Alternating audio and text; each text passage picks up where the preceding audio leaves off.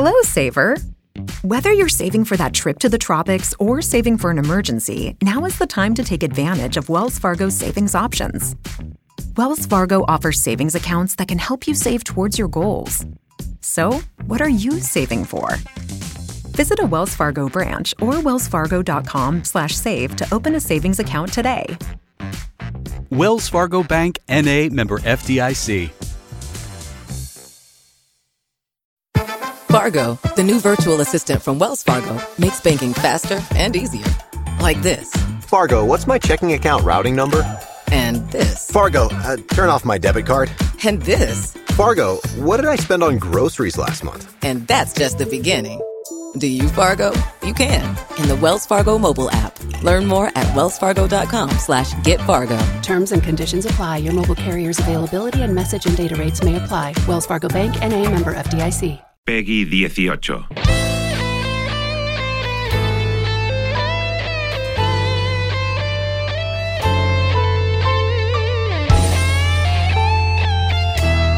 Que el PEGI 18 lo ponemos siempre en la sección de videojuegos. No vayáis a pensar que porque abordamos hoy la temática LGBT consideramos que está ajena al discurso. Laura Yo- Serki. yo- Buenos días. Buenas, buenísimas. Yo también tengo más 18, ya me cubro las espaldas para lo que pueda pasar, ¿no? No, pero que en todo sí. caso, que tampoco, desde luego, no me parece un tema tabú para nada en absoluto, solo faltaba, ¿no? A estas alturas. Pero sí que eh, forma parte de nuestra cabecera de la sección. Lo que pasa es que es verdad, esta semana habíamos debatido con los oyentes, oye, en la sección de videojuegos. ¿De qué podemos hablar? Y decían en el grupo de Discord, pues estaría muy bien, como estamos en el mes del orgullo, que veamos qué aproximación, qué imagen proyectan sobre lo LGBT los videojuegos o algunos videojuegos. Y es verdad que algunos, la temática no está necesariamente centrada, pero algunos lo abordan con total naturalidad y con total, con total visibilidad. Y entonces decíamos, bueno, ¿y con quién podemos hablar? Y la gente me decía, Laura, tiene que ser con Laura Serki. Dice, porque siempre habla precisamente, sin tapujos, sobre, sobre todo esto y sobre esa mirada que impregnan. ¿Qué tal estás? ¿Cómo vas? Eh, buenas, pues muy buenos días. Me halaga que la gente me conozca, o sea, no, no tenía ni idea ¿Tienes oyentes compartidos? De que yo llegase a compartir audiencia con un programa de radio, la verdad. Sí, Laura es gamer, es streamer. pues la vemos mucho por Twitch, la vemos, la seguimos por, por las redes sociales, por, por Twitter y entonces retransmite partidas, algunas con mucha habilidad. Te digo que eres una jugadora bastante habilidosa. te, te diré. Eh, Eso dicen, no, pero es mentira, me tienen que ver si no. Total. Y entonces le he preguntado y le he dicho, oye, ¿y realmente podemos hablar de videojuegos que proyecten pues lo LGBT de una manera correcta? Algunos lo llevan muy incorporado, muy naturalizado. Por ejemplo, Life is Strange es un videojuego. Cuéntanos un poco la sinopsis, pero allí descubrimos que en efecto sí que sí que han retratado esta, esta situación, ¿no? Sí, efectivamente. O sea, eh, además es que yo me gustan ese tipo de juegos, o sea, no te explican, no te van a decir literalmente la proti- o sea, cuando te hacen una introducción del juego, la protagonista es lesbiana o es bisexual o es, sabes, no te, de- no te lo defiende así, simplemente es que lo ves dentro del gameplay, ¿no? Mm. Y yo creo que es la forma en la que se tiene que presentar, de forma natural, porque al fin y al cabo es natural. O sea, y al de la misma forma cuando te dicen este protagonista es heterosexual, pues no se tiene que especificar que un protagonista es homosexual o, o del espectro, espectro LGBT, pues el que sea, ¿no? Mm. Y en el caso de Life is Strange, la sinopsis es una novela visual, básicamente, un, point- un juego point and click, que es mucha historia, poco gameplay que le llamo yo, pero es bonito, evidentemente.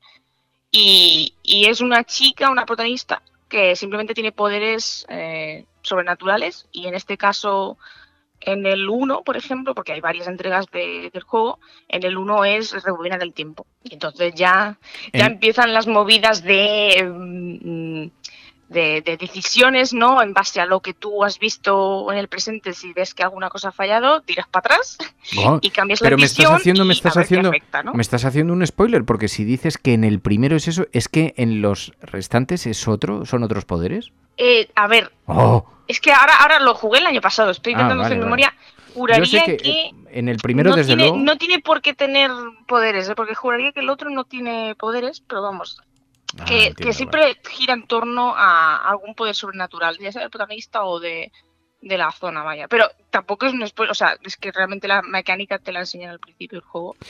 Es un videojuego guay para el que no haya jugado nunca, que me pregunta muchas veces mi tía Blanca, mi madre el otro día me puso un mensaje, me dijo, oye, ¿qué videojuegos me recomiendas? Digo, oh Dios, qué, qué, qué, qué presión, qué responsabilidad. Y este es un videojuego guay porque es casi una película de dibujos animados, pero con unos Exacto. dibujos bastante conseguidos y en los que tú te mueves. Es una chica joven que, se, que ha sido trasladada, está en una escuela de fotografía y empieza a desentrañar un misterio. Entonces tú vas teniendo que tomar decisiones y algunas las puedes revertir porque de pronto surge un poder que tú con el ratón haces curry y puedes ir unos segundos para atrás y revertir decisiones que hayas podido tomar que en las que creas que te has podido equivocar. Entonces está muy bien, o sea, como historia transcurre la estructura de guion y vas descubriendo efectivamente que que es, que es lesbiana, que hay un- una de sus mejores amigas de la infancia es lesbiana y esto, bueno, eh, la verdad es que, joder, me falta, no quiero hacer muchos spoilers porque además me falta un trozo del juego para, para terminarlo, pero, pero está muy bien. Oye, y otros, hay otros videojuegos, pero he visto, por ejemplo, que en Wikipedia hay una entrada dedicada a esto, videojuegos relacionados con la comunidad LGBT.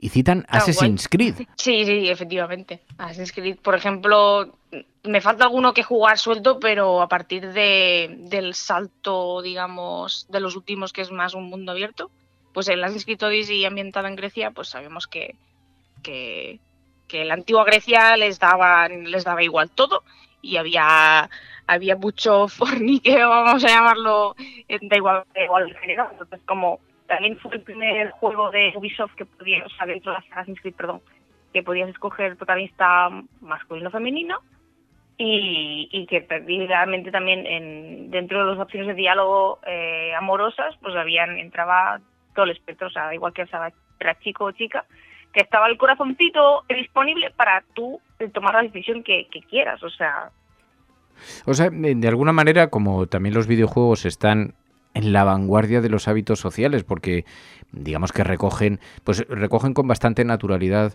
todo esto, pero y, y el Assassin's Creed es, es, es bastante explícito, o sea, me dices que las relaciones de amor, es que claro, no, no conozco el, videojuego, entonces tú interactúas con otros personajes del videojuego y puedes interactuar en el plano amoroso también. Sí, exacto. O sea, quizás tampoco, nos- a ver, no, seamos sinceros, tampoco es el foco principal del juego, porque si no te, dedicas a explorar o a hacer ci- ciertas secundarias, igual no te aparece el corazoncito en la vida, ¿no? Porque es un juego más, o sea, los escritos veo más eh, centrados en la acción, en el combate y en, en, bueno, quizás los más antiguos en el sigilo, en todo el tema del sigilo, que es lo que molaba, hoja oculta, asesinatos, pim pam. Eh, pero a mí en ese caso, en, el- en un mundo abierto en el que tienes muchísimas posibilidades, me parece un desperdicio el no explorar, el no investigar, el no hacer misiones secundarias y ahí es cuando ves realmente el espectro, ¿no? ¿Tú has jugado al Cyberpunk?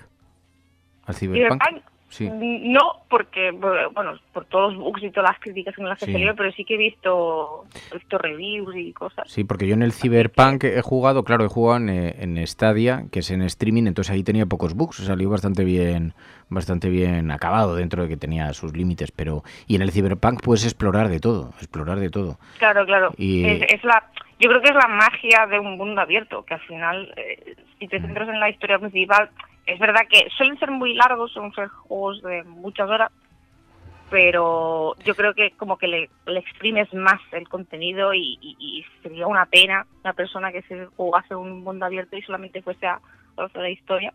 También depende, ¿eh? Bueno, de hecho te permite experimentar, explorar, incluso Claro. Tener eh, Sí, sí, sí. curiosidad y, y y mirar con curiosidad, ¿no? Que yo acabé en una noche de Cyberpunk, en una noche loca, con un tipo musculado estupendo que decía yo, digo, pues esto Sí, están, haciendo todo tipo de O sea, cosas. Te puede, digo. te puede sorprender, pero también Mm. yo entiendo que hay gente que igual le aburre o igual no le ha llamado tanto la, la historia y dice, mira, yo voy a ir a saco a la principal y no me quiero pasar nada más porque hay que terminar esto de sufrimiento, pues adelante. Pero que, que para mí es, es como per- perderte parte de- del atractivo o de la jugabilidad, ¿no? Lo que es verdad es que, eh, digamos que se mira, en general, supongo que hay de todo, ¿no? En todo tipo de videojuegos, pero en general se mira de forma bastante abierta, o sea, bastante naturalizada, ¿no? Por lo menos en estos juegos que estamos citando, está muy naturalizado, ¿no? No supone una Sí, sí. transgresión, ¿no? A ver, yo, yo igual no pongo el mejor ejemplo, pero es que claro, yo, yo uso mucho Twitter como red social, entonces eh, realmente yo he visto quejas en mi, digamos, en mi timeline directamente de, de, de, de, mm, quejas LGBT o que de- o, o la simple tontería de que un personaje de un videojuego es una chica, que eso es otro tema feminista y tal, pero bueno, que sí que es verdad que eh, no me salen a mí, pero me salen retweets o gente diciendo, pero ¿por qué hay gente quejándose? No sé qué. Entonces, eh, veo que en mi círculo cercano, por la gente que sigo yo, que evidentemente tiene que ser LGBT friendly, pues no hay ningún tipo de problema, pero sí que es verdad que en lo que es el global, eh, aún hay gente que, que quejas, eh, prejuicios, eh, lo típico, ¿no? Mm. Pero proyectan una imagen bastante, bastante tolerante. Y Pero sí, sí, sí, sí, exacto, es, es empoderante y es, yo creo que es muy, muy bueno para dar visibilidad a todo el colectivo, evidentemente. ¿Y si, se te ocurre algún juego que dijeras, pero para, pero para mí, uno que puede ser referencia en esta materia, ¿cuál sería? ¿Se te ocurre alguno así un poquito por excelencia? Me dicen Mario Bros.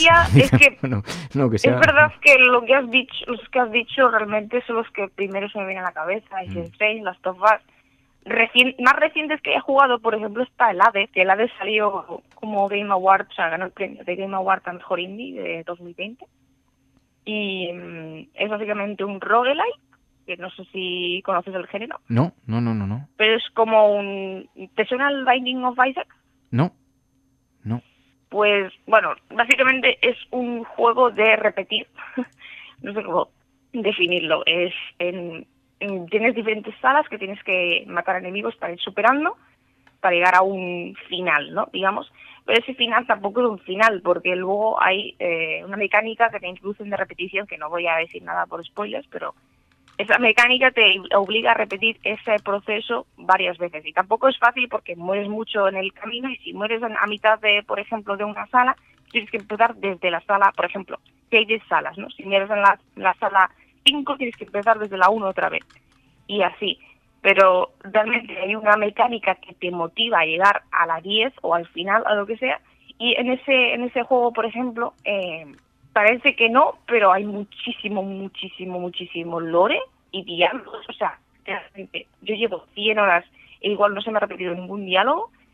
Y una vez que pasas del juego también, o sea, puedes llegar a, a o sea, desarrollar diálogos con NPCs que te, que te dan a relaciones, ¿no? O sea, que el protagonista puede, eh, digamos, estar tanto con chicos como con chicas en ese sentido, porque porque desarrollas la, la amistad, ¿no? A medida que vas eh, haciéndote más fuerte y a medida que vas asegurando salas y les vas dando regalos y en esos regalos pues se va desarrollando esa, esa amistad, ese vínculo.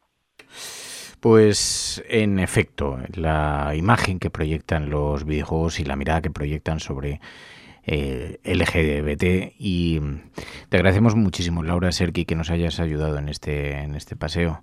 Muy buenos días y mucha suerte. Muchas gracias a vosotros, un placer.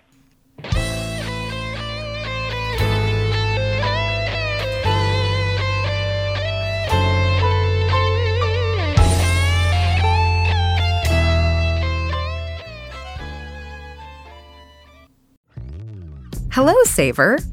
Whether you're saving for that trip to the tropics or saving for an emergency, now is the time to take advantage of Wells Fargo's savings options. Wells Fargo offers savings accounts that can help you save towards your goals. So, what are you saving for?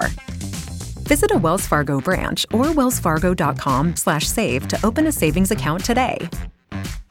Wells Fargo Bank NA member FDIC.